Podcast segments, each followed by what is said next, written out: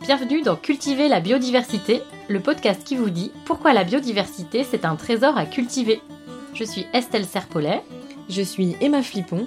Nous sommes ingénieurs agronomes spécialistes de la biodiversité cultivée et passionnés par la sélection participative.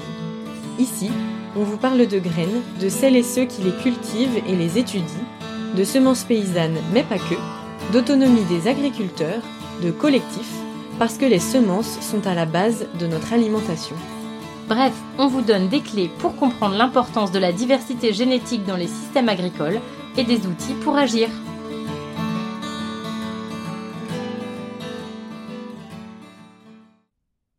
Cultiver la biodiversité, épisode 1. Dans ce premier épisode, on vous parle, vous vous en douterez, de biodiversité cultivée. En entendant le titre de ce podcast, vous vous êtes peut-être demandé Mais ça se cultive la biodiversité? Eh oui, on nomme biodiversité cultivée toutes les espèces que l'on utilise en agriculture pour produire des matières premières et subvenir aux besoins des humains.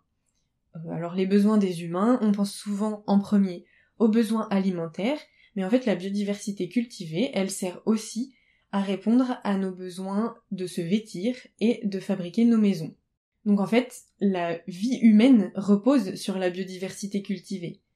Mais depuis un siècle, et du fait justement des activités humaines, cette biodiversité cultivée, elle n'a fait que diminuer. Et ça met même en péril nos capacités à produire et donc à se nourrir, se vêtir et se loger durablement. Le fait de faire réaugmenter cette biodiversité cultivée, c'est donc un enjeu actuel de taille pour notre agriculture et plus généralement pour notre environnement et notre alimentation. Dans cet épisode, on va vous expliquer ce que c'est que la biodiversité cultivée et on va aussi vous montrer en quoi elle est importante. Alors c'est quoi justement la biodiversité cultivée? Eh bien d'abord, il y a la biodiversité tout court. Alors ça, qu'est-ce que c'est? Eh bien selon l'Office français de la biodiversité, c'est l'ensemble des êtres vivants et notamment des différentes espèces qui existent au sein des êtres vivants, de la diversité génétique des individus à l'intérieur de chaque espèce, et l'ensemble des écosystèmes dans lesquels ils vivent. Et puis aussi, la biodiversité, c'est toutes les relations qui existent entre tout ça. Voilà, donc c'est quelque chose de très large et de très important. Donc en gros, la biodiversité, c'est ce qu'on appelle communément la nature, sachant que l'humanité est comprise dedans. Ça, faut pas l'oublier. Alors, cette biodiversité, eh ben, on peut la diviser en deux catégories, la biodiversité sauvage et la biodiversité domestique ou cultivée. Alors, la biodiversité sauvage, qu'est-ce que c'est? Eh ben, c'est celle sur laquelle l'humain n'a pas exercé de pression de sélection délibérément. Alors, on pense souvent aux grands mammifères, à la diversité marine comme le corail, aux insectes, etc. Donc pour ça, l'humain utilise directement la biodiversité avec la pêche ou le bois pour la construction par exemple, ou alors il bénéficie des services de la biodiversité. Par exemple, la pollinisation des plantes cultivées par les hommes, elle se fait par des insectes sauvages. Mais en utilisant cette diversité ou en bénéficiant de ces services, l'homme, il ne la modifie pas pour l'utiliser. C'est ça qu'on entend par pas de pression de sélection délibérée. Alors par contre, ça ne veut pas du tout dire que l'homme ne la modifie pas indirectement par ses actions.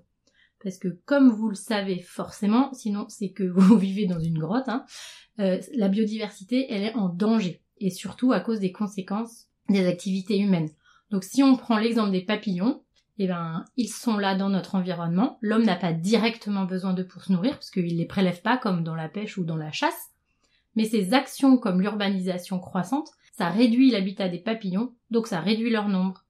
Mais l'action de l'homme n'est pas à la base de la réduction des populations des papillons. Bon, et après, moins de papillons, moins de pollinisation, moins de diversité de plantes, etc. Enfin, c'est toute la chaîne des interactions entre les espèces dont on parlait tout à l'heure qui est affectée et qui a des conséquences qui, forcément, nous retombent dessus parce que, ben, par exemple, la qualité de pollinisation de nos plantes cultivées, elle est moins bonne, donc ça nous embête. Alors, ça, c'est quelque chose qui est assez complexe et super intéressant, mais c'est pas le sujet principal de cet épisode, ni de ce podcast d'ailleurs. Par contre, si vous voulez approfondir ce thème-là, il y a un outil qui est très intéressant, ludique et interactif qui existe, et qui s'appelle la fresque de la biodiversité. En fait, c'est une animation pour sensibiliser le grand public aux enjeux de la biodiversité et de la place de l'homme dans les écosystèmes. Alors, on met un lien dans la description de l'épisode pour que vous puissiez aller voir s'il y a bientôt une fresque près de chez vous, par exemple, ou si vous voulez y participer en ligne. Et pour info, Emma et moi, on est toutes les deux animatrices de cette fresque, donc n'hésitez pas à nous solliciter euh, à ce sujet. À côté, mais aussi en interaction avec la biodiversité sauvage, eh ben, il y a la biodiversité cultivée. Celle-ci, c'est l'ensemble des animaux et des plantes cultivées qui ont été domestiqués par l'homme et que euh, l'homme a fait évoluer au cours du temps en fonction de ses besoins. Dans ce podcast, on se focalise sur les plantes, même si parfois on fera des digressions vers les animaux parce que quand même tout fonctionne ensemble. Alors, cette biodiversité cultivée, on est là pour vous aider à la décrypter. Alors Emma, tu nous expliques plus précisément ce que c'est que la biodiversité cultivée? Mais oui. Alors, du coup, chez les plantes cultivées, la biodiversité, on peut la diviser en trois échelles ou trois niveaux. Et donc le premier niveau, c'est la diversité en termes de nombre d'espèces. Donc par exemple, si on prend un système euh, comme une ferme, on va mesurer le nombre d'espèces qui sont cultivées sur cette ferme. Ensuite, la diversité, elle se mesure aussi à l'intérieur des espèces. Et donc là, il y a deux niveaux. Il y a le niveau euh, en termes de nombre de variétés. Donc de même, si on reprend ce système de la ferme, euh, pour une espèce donnée, par exemple le blé, eh ben on va compter combien il y a de variétés de blé sur cette ferme. Et pour finir, le dernier niveau, c'est euh, la diversité au sein des variétés. Donc, diversité en nombre d'espèces, en nombre de variétés et au sein des variétés. Je vais vous les détailler pour que vous compreniez mieux. Donc, la diversité en termes de nombre d'espèces, premièrement. Donc, juste petit rappel, euh, comme je l'ai dit, ben, une espèce cultivée, ça va être par exemple le blé ou encore le maïs. Et donc sur les 250 000 espèces végétales qui ont été identifiées par l'humain jusqu'à aujourd'hui, au moins 7 000 ont été cultivées tout au long de notre histoire. Mais aujourd'hui, 75% de ce qu'on consomme mondialement provient seulement de 12 espèces végétales et de 6 espèces animales. Donc c'est des chiffres qui sont quand même assez impressionnants. Et le deuxième aussi, euh, qui est encore plus impressionnant, je trouve, c'est que 60% de l'apport calorique mondial, c'est-à-dire en gros 60% de ce qu'on consomme dans le monde, est basé sur trois espèces seulement. Et ces espèces-là, vous pourrez peut-être les deviner, mais c'est le riz, le blé et le maïs. Et donc Maintenant, on a parlé de la diversité en termes de nombre d'espèces. Et euh, qu'est-ce qui se passe au sein des espèces? Donc la diversité en termes de nombre de variétés. Petit rappel, une variété, c'est un groupe de plantes d'une même espèce qu'on peut différencier des autres parce que ce groupe euh, et donc les individus de ce groupe ont des caractéristiques communes. Si on prend la tomate par exemple, une variété de tomates et tous les fruits d'une même variété de tomates, ils vont par exemple avoir euh, la même euh, couleur de chair, la même couleur de peau et à peu près le même goût. Et si on fait le parallèle avec les animaux, on pourrait dire que les races d'animaux, c'est l'équivalent des variétés chez les plantes. Pour vous donner un exemple, si on prend un bulldog et un dalmatien, on sait qu'ils sont de la même espèce, c'est-à-dire ce sont des chiens, mais en revanche, on est capable de différencier des, bulldogs et des dalmatiens parce qu'ils ont des caractéristiques différentes, par exemple en termes de taille, de couleur, de forme de la tête et même de forme du corps. Si vous avez envie d'avoir des exemples aussi de, de noms de variétés chez les plantes, eh ben, on peut prendre euh, la pomme de terre vous pensez souvent à la variété Charlotte, par exemple, chez les pommes de terre, et puis euh, une autre, ce serait la Belle de Fontenay. Et souvent, quand vous allez euh, chez le maraîcher, ben vous allez dire euh, ah moi je veux des pommes de terre pour faire des frites, et il va vous donner une variété et pas une autre. Alors il faut savoir que le terme de variété, c'est un terme qui est quand même relativement nouveau. Avant, on ne parlait pas de variété. C'est un concept qui a été développé plus tard au XIXe siècle.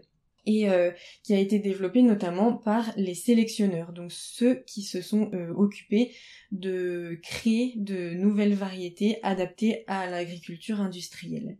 En fait, avant l'industrialisation de l'agriculture, il y avait presque autant de variétés, même si on les appelait pas comme ça du coup, que de fermes. Et euh, autant de variétés aussi presque que de paysans. Et même d'ailleurs, un paysan allait utiliser beaucoup de variétés par espèce et chaque variété était adaptée à des conditions locales spécifiques et aussi à des pratiques. Et euh, la, diversité en termes de nombre de variétés, elle était conservée aussi grâce à des échanges entre les agriculteurs. De nos jours, le concept de variété, il a évolué. Et officiellement, en France, en 2022, il existe par exemple environ 500 variétés de blé tendre qui sont inscrites au catalogue c'est-à-dire que les agriculteurs peuvent acheter ces variétés sur le marché. On vous expliquera plus tard le cadre réglementaire, ça fera certainement l'objet d'un épisode au moins. Et donc si on revient à ce que je vous expliquais avant l'industrialisation de l'agriculture, il y avait presque autant de variétés que de fermes. Euh, si vous essayez d'imaginer à l'échelle de la France le nombre de variétés qu'il y avait, ça n'a rien à voir avec les fameuses 500 variétés de blé tendre qui sont inscrites au catalogue. Donc pour résumer, la diversité en termes de variétés, c'est le nombre de variétés qui existent pour une espèce donnée. Et alors là, attention, terme technique, on parle de diversité intervariétale, comme on parlait de diversité interspécifique quand on comptait le nombre d'espèces différentes.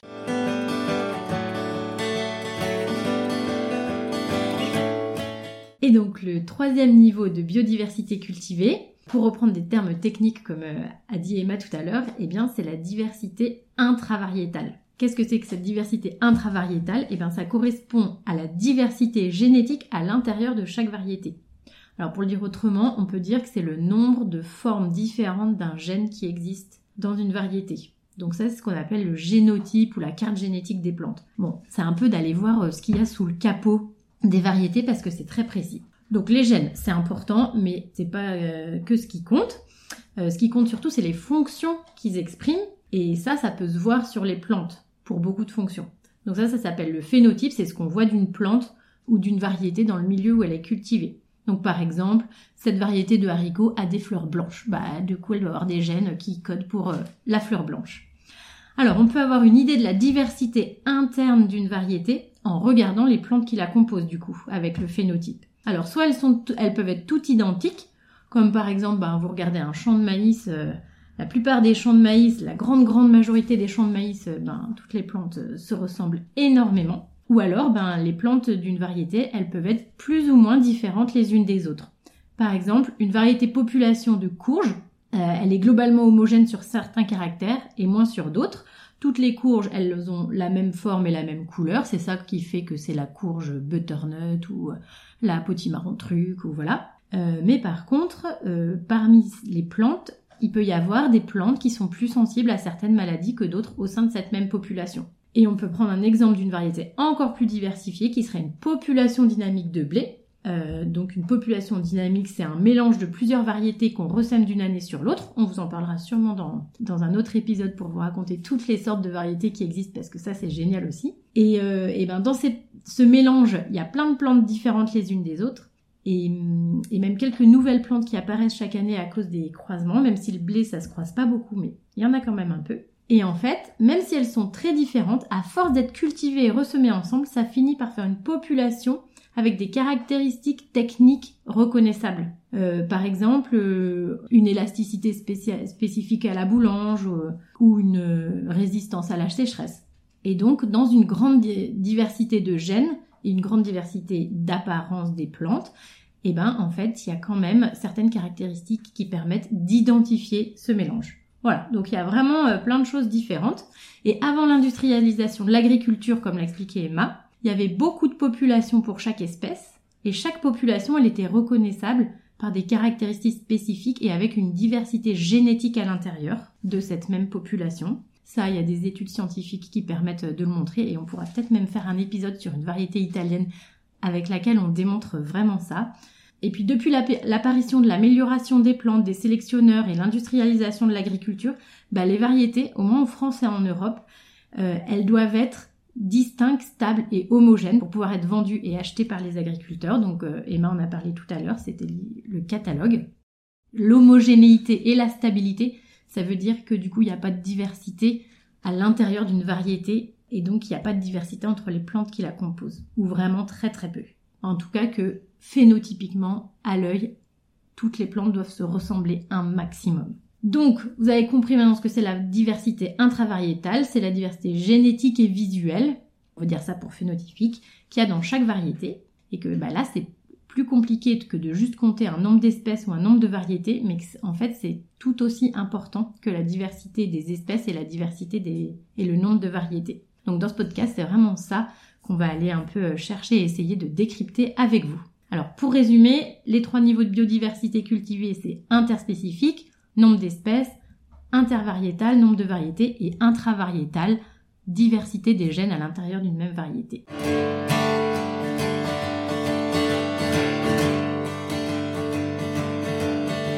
Alors, ces trois niveaux de diversité, faut savoir que quand on parle de biodiversité cultivée, on peut les regarder à différentes échelles. Et d'ailleurs, Emma vous en a un petit peu parlé quand elle parlait de regarder dans une ferme. On peut regarder à l'échelle d'un territoire, cette biodiversité cultivée-là. Donc le territoire, on peut regarder à l'échelle du monde, d'un continent, d'un pays, d'une région, d'une commune. Ensuite, on peut avoir un focus différent qui serait plutôt un focus au niveau d'un système agricole ou d'une ferme voilà, où là le territoire il peut être morcelé, mais à l'échelle de la ferme, comment est la biodiversité cultivée? Et ensuite, on peut aussi regarder à l'échelle d'une parcelle. En fait, aujourd'hui, on a plutôt l'habitude de voir des parcelles où il n'y a qu'une seule espèce cultivée. Mais dans cette parcelle, on peut combiner des espèces, on peut aussi combiner des variétés, et on peut aussi avoir des variétés qui sont très homogènes ou des variétés qui sont très diversifiées. Donc voilà, en fait, la biodiversité cultivée, c'est tout ça, c'est ces trois niveaux dont on a parlé et c'est aussi le focus avec lequel on va analyser, on va regarder en fait ces trois niveaux de, diversité. Alors euh, c'est très complexe et il y a plein d'interactions, mais c'est ça qui est passionnant et c'est ça qu'on va euh, développer tout au long de ce podcast pour que vous compreniez mieux. Et alors juste pour que vous puissiez y appliquer dans votre vie juste là maintenant, on vous propose de mesurer la biodiversité qu'il y a dans votre assiette, dans votre jardin, dans votre ferme, comme vous voulez selon qui vous êtes, chers auditeurs. Alors le nombre de d'espèces. Si on prend l'exemple de l'assiette, puisqu'on est tous des mangeurs, au moins ça c'est le dénominateur commun, eh bien sur une semaine par exemple, combien d'espèces différentes est-ce qu'on mange? Voilà, je vous invite à faire ce calcul. C'est assez facile, même s'il faut se rappeler de tout ce qu'on a mangé pendant une semaine. Ensuite, pour chaque euh, espèce que vous mangez, eh bien, est-ce que vous arrivez à voir s'il y a plusieurs variétés? Déjà là, ça se complexifie un petit peu. Et ensuite, quand vous connaissez les variétés que vous mangez, est-ce que vous savez quel type de variété c'est et quel est le niveau de diversité génétique de cette variété-là Alors là, certains d'entre vous le sauront peut-être, parce qu'ils s'intéressent justement déjà à la biodiversité cultivée. Pour d'autres, ça va être plus compliqué et c'est quelque chose que vous allez découvrir euh, au fil euh, des épisodes avec nous si ça vous intéresse, parce que c'est vrai que cette biodiversité-là, elle ne se voit pas, mais pourtant en fait elle est importante. Et c'est tous ces aspects-là dont on va euh, parler dans ce podcast, vous montrer à quel point c'est important de regarder la biodiversité cultivée à tous les niveaux et notamment au niveau de la diversité génétique des variétés.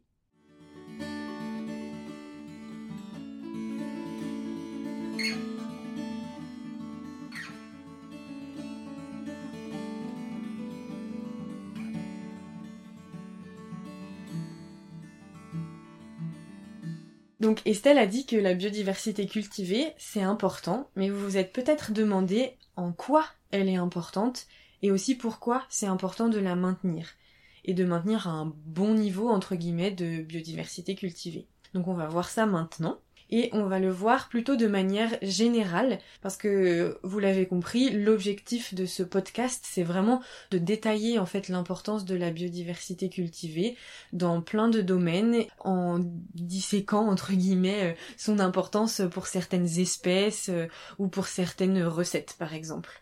Donc là, on va faire un tour d'horizon, on va dire, de son importance Et on a choisi pour ça d'en parler autour de trois axes. Donc le premier, ce serait la santé humaine, ensuite la résilience des écosystèmes, et pour finir, la diversité culturelle et culinaire. Et on a trouvé que c'était parfois plus facile de vous montrer son importance par la négative. Et donc, ce que je veux dire par là, c'est de vous montrer ce qui arrive quand la biodiversité cultivée a diminué ou a été perdue. Donc, on va vous présenter des exemples de ce type tout au long de cette, de cette partie. Et donc si on commence par la santé humaine, déjà il faut se rappeler que la biodiversité cultivée, les semences, les plantes, on l'a déjà dit, mais c'est tout simplement la base de notre alimentation.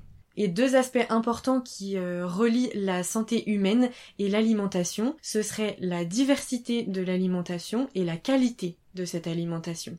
Et donc ces deux aspects, ils sont tous les deux très liés aussi à la biodiversité cultivée.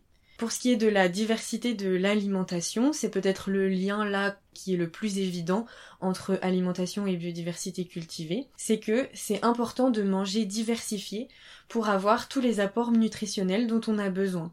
Et donc vous vous doutez bien que si on mange ben, que trois espèces pour 60% euh, de nos apports caloriques, c'est très peu et on risque de manquer de certains nutriments parce que si on prend une espèce donnée, ben, elle va apporter certains nutriments et pas d'autres ou euh, certains nutriments en toute petite quantité et donc il faut compléter en fait le régime alimentaire avec d'autres espèces.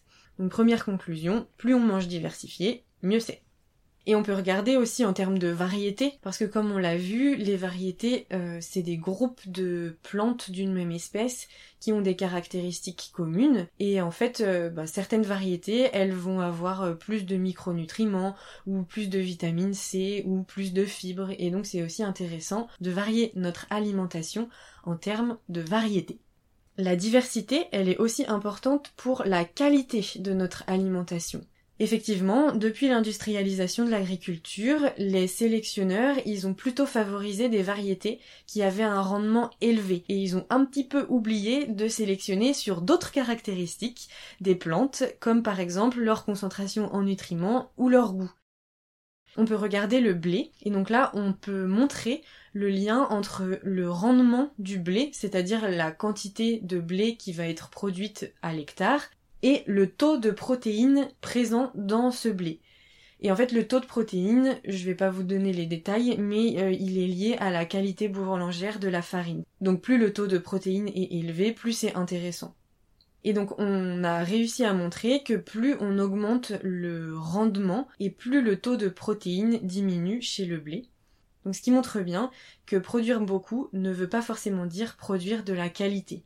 Et d'ailleurs, de nos jours, on peut être nourri en quantité suffisante tout en étant mal nourri parce que par exemple en surpoids. Il a été montré notamment que souvent les personnes obèses ou en surpoids sont carencées en vitamines et micronutriments, euh, notamment parce que ils ou elles ont une alimentation peu diversifiée, par exemple peu de légumes ou peu de fruits. Donc la quantité ne fait pas tout, et donc il est important d'utiliser une diversité d'espèces et de variétés. Et quand on regarde leurs caractéristiques, ben de ne pas se focaliser seulement sur le rendement, mais aussi sur le goût, sur les qualités nutritionnelles, la digestibilité, le taux de fibres pour bien digérer, et encore d'autres choses. Donc, pour conclure sur euh, cette affaire de lien entre biodiversité cultivée et santé humaine, il est important euh, d'utiliser une diversité d'espèces et de variétés et aussi de se concentrer sur leur qualité et pas uniquement sur le rendement. Donc, par exemple, de faire euh, des sélections sur le goût, les qualités nutritionnelles, la digestibilité, le taux de fibres pour bien digérer, et il y aurait encore plein de choses qu'on pourrait citer.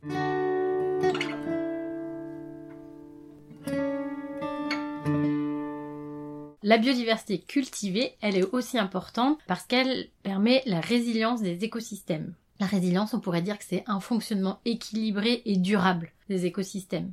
Alors, comment la biodiversité cultivée, elle permet la résilience des systèmes? Bah D'abord parce qu'elle limite la sensibilité aux ravageurs et aux maladies, parce qu'elle favorise une bonne adaptation au terroir et aussi une bonne santé des sols et donc des cultures. La biodiversité, c'est donc une des clés pour assurer la sécurité alimentaire. Donc voilà pourquoi c'est important, encore une fois. D'abord, donc la diversité, et notamment la biodiversité cultivée, elle limite les maladies et les ravageurs, que ce soit à l'échelle des espèces ou des variétés. Alors, si on prend l'exemple d'une maladie spécifique d'une espèce, elle se répandra d'autant plus vite que cette espèce sera cultivée largement à l'échelle du paysage. Et en fait, dans un champ, c'est le même principe. C'est-à-dire que si toutes les plantes sont identiques, qu'elles ont le même génome ou presque, et eh ben, si cette espèce-là et ces plantes-là sont sensibles à cette maladie, et eh ben, elle progressera très vite parce qu'elle trouvera pas d'obstacle sur sa route. Tiens, je mange une plante, elle est pas résistante, allez, je passe à la suivante, etc. Alors que si les plantes, elles sont pas exactement les mêmes, mais il y en aura certainement qui seront plus résistantes que d'autres et donc qui limiteront la vitesse de propagation et donc les dégâts sur le reste de la culture. C'est le même principe si plusieurs espèces de plantes sont cultivées dans un même champ. On comprend encore mieux d'ailleurs. Comme dans les associations. Par exemple, on cultive du blé et de la févrole. S'il y a une maladie du blé qui arrive, bah, comme il n'y a pas que du blé dans la parcelle, le, blé sera d'autant moins impacté qu'il y aura beaucoup de, enfin, qu'il y aura euh, de la févrole avec lui. Et vous avez sûrement entendu parler de la grande famine irlandaise du 19e siècle. Et eh bien, c'était typiquement ce mécanisme qui a été à l'œuvre. C'est-à-dire que les pommes de terre, c'était la principale source d'alimentation des Irlandais. C'était donc cultivé à grande échelle. Et là, en plus, il y avait une seule variété qui était très majoritaire. Alors, qu'est-ce qui s'est passé? Eh ben, autour des années 1840, il y a une maladie, un champignon, le mildiou, qui a fait son apparition. Euh, le mildiou, eh ben, euh, les pommes de terre, elles y sont particulièrement sensibles. Et notamment la variété qui était très largement cultivée. Et ben, du coup, ce mildiou, il a été répandu sur toute l'île et très rapidement parce qu'en plus il aime bien l'humidité, donc en Irlande c'était des bonnes conditions pour lui, et du coup il a ravagé la quasi-totalité des cultures. Alors les gens ils ont plus à manger, ça a été la famine, enfin vous connaissez la suite. Voilà, donc là ce qu'on peut voir c'est qu'une seule espèce et une seule variété, ben ça peut créer beaucoup de dégâts. Alors vous pourriez me dire qu'aujourd'hui on a des produits phytosanitaires pour éviter ça, ben c'est un peu vrai, mais on sait bien que c'est pas tout à fait sain. Et en plus, il y a plein de données scientifiques qui démontrent aujourd'hui que justement, la diversité, c'est un des piliers pour s'en passer de ces produits phyto. Donc, plus de diversité, c'est moins de produits phyto. Pour une meilleure résilience des écosystèmes. Et la biodiversité cultivée, elle favorise aussi l'adaptation au terroir. Donc le terroir, c'est les conditions climatiques, le sol et les pratiques. Alors là, on va parler plutôt de pratiques culturelles. On peut raisonner assez simplement dans le sillage de Darwin et de la sélection naturelle, où on dirait que ben, ne survivent dans un environnement donné que les individus qui ont les gènes adaptés. Alors on pourrait dire qu'au bout d'un moment, il n'y a plus personne, à force d'avoir différents événements climatiques, eh ben on élimine au fur et à mesure toutes les plantes qui ont euh, qui sont pas résistantes. Voilà, surtout qu'avec le changement climatique, ben il y a plein de conditions auxquelles il faut résister, donc euh, il n'y a peut-être pas autant de gènes ou de d'ensemble de gènes qui peuvent permettre ça. Mais quand il y a de la diversité génétique, les différentes plantes, elles se croisent en se reproduisant. Et du coup, ça fait des nouvelles combinaisons, ça fait même parfois des nouvelles versions de gènes, des mutations, des variants, comme le Covid, hein, on voit bien ce que ça donne. Et donc l'adaptation, elle peut continuer. C'est un processus dynamique et c'est ça qui est intéressant. On peut aussi ajouter un autre mécanisme d'évolution, c'est l'épigénétique qui fonctionne un peu comme la mémoire, c'est-à-dire que les conditions dans lesquelles vivent les plantes, elles jouent sur l'organisation des gènes, alors attention, là on n'est pas en train de parler d'épigénétique d'un point de vue spécialiste, je vous donne juste des images, donc je suis bien consciente que ce n'est pas exact, mais c'est l'image que j'ai trouvée pour expliquer un peu ce que c'est. Et donc en fait, cette organisation des gènes qui est créée par les conditions environnementales, elle peut se transmettre aux générations futures. Et donc ça aussi, c'est un phénomène dynamique qui permet ben, l'adaptation au terroir. Donc cette adaptation, elle se fait sur les conditions climatiques, c'est ce dont on a plutôt parlé là. Donc par exemple la sécheresse, ou trop d'orage. Et ça peut se faire aussi sur les pratiques des agriculteurs. Donc par exemple pas d'irrigation ou alors un passage d'un désherbage d'outils. Euh, les plantes qui n'ont pas un système racinaire assez développé, ben elles survivent pas. Donc ne restent que les bonnes, mais en même temps celles qui survivent, elles se disent ah oui, enfin elles se disent, hein, c'est des plantes, on est d'accord, il y a d'autres mécanismes qui sont en jeu, mais euh, elles, elles, enregistrent que c'est important d'avoir un bon développement racinaire. Donc euh, elles, elles, vont transmettre ce caractère à leur descendance. Et puis euh, l'adaptation, ça se joue aussi au niveau du sol, comme par exemple dans les collaborations avec les micro-organismes. Et là aussi, on fera peut-être un épisode spécifiquement là-dessus parce que c'est un univers euh, très passionnant. Euh, voilà. Et si on reste sur le sol, bah il y a encore un avantage à la biodiversité cultivée, c'est que de cultiver des espèces différentes, ça implique un usage durable des sols puisque ça limite l'épuisement des sols. Donc chaque espèce a des besoins différents. Donc on n'épuise pas le sol sur une des ressources. Et les rotations diversifiées, elles sont longues. Alors une rotation, c'est la succession des différentes cultures sur une même parcelle. Donc par exemple, je cultive du blé, puis après du maïs, puis après des tomates, puis après de la févrole, puis de la luzerne. Et donc plus on a d'espèces, plus ça casse les cycles des maladies du sol. Ça veut dire que ben une maladie d'une espèce qui peut se stocker dans le sol, elle peut survivre mais pendant seulement un certain temps. Et si on attend très longtemps avant de remettre cette espèce, ben la maladie elle va disparaître. Donc plus les rotations sont longues et plus il y a d'espèces différentes dans une rotation, plus ça limite la réapparition des maladies du sol qui, se peuvent se stocker dans le sol et donc leur propagation. Donc là on boucle un peu la boucle avec les histoires de la diversité qui permet de limiter les maladies. Et on pourrait aussi parler des associations comme les associations céréales légumineuses. Là ça joue sur la complémentarité et la concurrence entre les deux espèces qui sont cultivées ça stimule la vie du sol, la captation d'azote dans l'air qui arrive dans le sol, etc. Donc euh, voilà, la diversité, c'est aussi euh, bon pour le sol dans l'écosystème. Si vous voulez justement approfondir euh, les différentes dimensions de l'importance de la diversité à tous les niveaux et voir comment ça fonctionne en vrai dans une ferme, je vous invite à aller écouter l'épisode Cultiver la diversité du podcast La charrue avant les bœufs. Et voilà, on vous mettra le lien dans la description de l'épisode. Donc vous avez compris que la biodiversité cultivée, elle favorise le fonctionnement durable et autonome des écosystèmes, donc leur résilience, parce qu'elle limite les maladies, elle s'adapte aux conditions locales et elle préserve les capacités du sol à bien fonctionner. Et quand on a tout ça, bah on a la sécurité alimentaire, c'est-à-dire qu'on peut produire en quantité suffisante avec peu ou pas de produits phytosanitaires.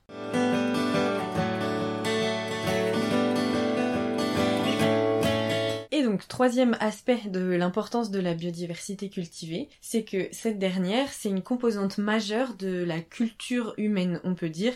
Et puis, dans cette culture humaine, évidemment, il y a la culture culinaire. Donc si on commence par ça, la diversité culinaire, on est en France, la diversité culinaire, ça nous connaît, on y est attaché. Euh, et vous vous en doutez, qui dit diversité de recettes dit besoin de diversité en termes de matières premières.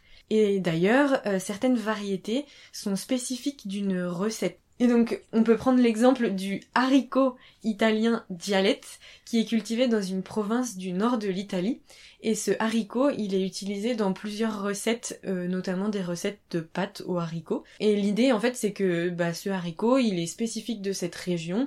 Et donc, euh, les gens, ils vont avoir tendance à utiliser ce haricot spécifiquement dans leurs recettes parce qu'il est cultivé dans leur région et que euh, il est adapté en fait euh, au terroir mais aussi à ses recettes spécifiques. Donc voilà, on peut dire que pour résumer, Certaines variétés locales sont spécifiques d'un territoire et elles font partie de leur patrimoine vivant parce qu'elles ont un goût particulier et qu'elles sont adaptées à des recettes particulières. Il n'y a pas spécifiquement d'intérêt de les cultiver ailleurs parce que en fait ailleurs il y a d'autres variétés qui font partie de ce patrimoine vivant, qui continuent d'être cultivées et euh, voilà c'est ce qui fait leur spécificité en fait et leur lien à un territoire et à un terroir. On peut dire aussi que certaines traditions culinaires, elles sont associées à des traditions culturelles. Là, on peut prendre l'exemple du paumé en Bretagne.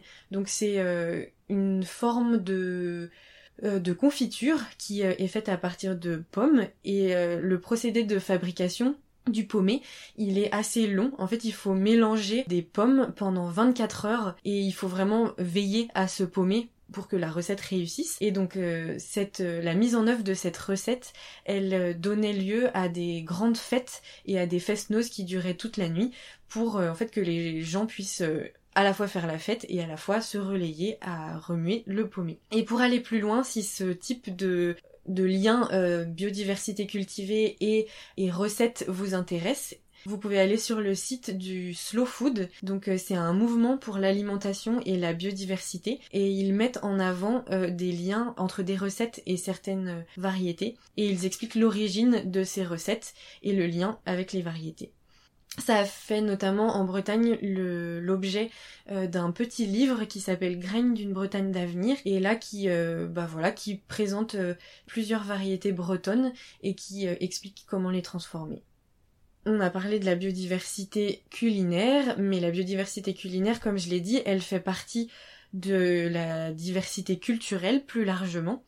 Et là aussi, en fait, euh, il y a euh, un lien entre biodiversité cultivée et diversité culturelle, parce que notamment quand ce sont les paysans qui produisent leurs semences et qui gèrent euh, les populations adaptées à leur écosystème et à leur terroir, premièrement ils sont autonomes, c'est-à-dire qu'ils sont pas dépendants financièrement d'entreprises semencières, et puis aussi ils font du lien avec euh, leurs voisins à travers des échanges. Mais aussi, on peut parler de culture parce que ces agriculteurs-là, ils accumulent un ensemble de connaissances et de savoir-faire autour de la production de ces semences, et donc ça, on peut considérer que c'est du patrimoine culturel pour les humains qui les détiennent. On peut aussi faire référence, alors là, on vous l'avait dit, des fois on va parler un petit peu d'animaux. Et là, on va faire référence aux éleveurs autochtones d'alpaga, donc euh, en Amérique du Sud, dans les Andes. Et ces éleveurs, ils identifient 11 couleurs différentes de laine, dont certaines jouent un rôle très important pour leur cérémonie. Et donc ces 11 couleurs de laine, elles sont, vous vous en doutez, liées euh, à la diversité qui existe au sein des populations d'alpagas. Et donc malgré le fait que euh, ces alpagas de couleurs différentes, ils sont très adaptés aux conditions locales des Andes, la majorité des troupeaux comporte euh, l'alpaga blanc parce que sa fibre est plus fine et se vend à des prix qui sont supérieurs sur le marché. Mais en fait, ces animaux, ils sont plus vulnérables aux maladies déjà, et en plus, ils sont plus capables de produire la laine qui est adaptée à des cérémonies. Donc on voit que euh, le patrimoine culturel aussi, il a entre guillemets besoin de cette diversité parce que euh, la diversité des rites, elle s'associe à des diversités de laine ou de couleurs de semences euh, ou de couleurs de maïs par exemple. Donc pour résumer, euh, le fait de faire sa semence, de mobiliser la biodiversité cultivée, ça participe aussi à la souveraineté alimentaire si on décide de, définir la souveraineté alimentaire comme un droit qui laisse la possibilité aux populations de mettre en place des politiques ou des organisations agricoles qui leur sont le mieux adaptées sans qu'elles puissent avoir un effet négatif sur les populations d'autres pays. Donc la biodiversité cultivée, elle est super importante parce qu'elle joue sur notre santé, sur l'équilibre des écosystèmes dans lesquels on vit et qui nous nourrissent, et aussi, et c'est pas rien, elle fait partie de notre culture.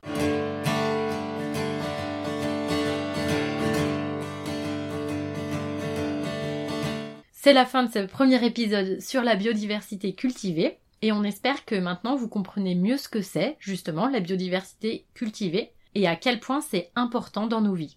Alors, pour sauver la biodiversité cultivée, mangez-la et pour approfondir les différents sujets dont on vous a parlé dans cet épisode, vous pouvez aller voir les ressources qu'on vous propose dans la description. Dans le prochain épisode de ce podcast, on vous racontera l'histoire de la coévolution des humains et des plantes. Et vous verrez, c'est une histoire pleine de rebondissements. On espère que cet épisode vous a plu, alors n'hésitez pas à le partager.